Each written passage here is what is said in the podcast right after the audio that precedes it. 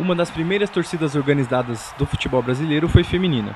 As esposas de torcedores do Atlético Mineiro começaram a acompanhar os maridos no estádio e, de maneira conjunta, começaram a levar pequenas bandeiras para balançar enquanto o Galo jogava. Mesmo que a participação feminina aconteça desde os primórdios, a aceitação masculina sobre esse acontecimento é pequena, seja de familiares, maridos ou de pessoas que nem as conhecem. Mulheres que torcem por seus times são hostilizadas e agredidas o tempo todo. Agressões físicas e verbais são costumeiras para as mulheres que acompanham o futebol, como explica a torcedora Tainá Shimoda, da torcida organizada do Palmeiras Verdonas.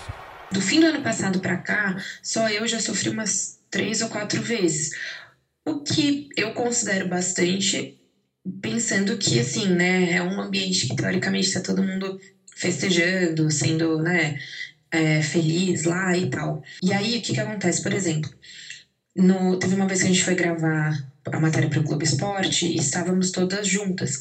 A gente estava em um grupo, acho que de umas 15 meninas, um pouco mais, talvez, não sei, não lembro exatamente, mas só nesse dia que a gente gravou, por incrível que pareça, a gente sofreu, acho que, três ou quatro agressões no mesmo dia, assim. À medida que a violência cresce, movimentos femininos de união surgem para combater as agressões. Torcedoras de diversos clubes como Vasco da Gama, Atlético Mineiro e Palmeiras decidiram criar coletivos de mulheres com o intuito de que elas se protejam e para que possam torcer em paz para seus times. Os coletivos contam com milhares de seguidores de todas as partes, e cada vez mais surgem novas mulheres dispostas a se unir e lutar pelos seus direitos. Por mais que esses acontecimentos sejam conhecidos, essas mulheres não têm para onde recorrer.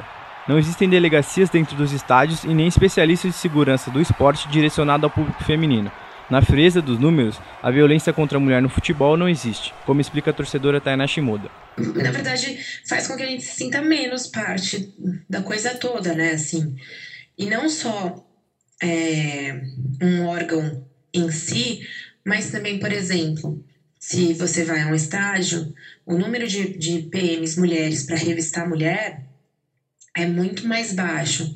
E é exatamente essa questão, a gente se sentiria mais vista mesmo, mais notada, porque a gente tá lá. E a gente vai continuar indo e, e é, a gente faz tanta voz quanto os homens. Então, essa é uma questão bastante delicada, assim.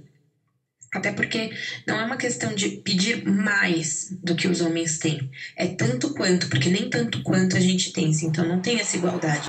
Lutando quase sem voz contra o adversário que se sente soberano, Protegido mesmo agredindo, as mulheres que amam futebol lutam por amor.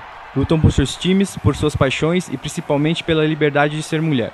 Mulheres que amam futebol sobrevivem no inferno.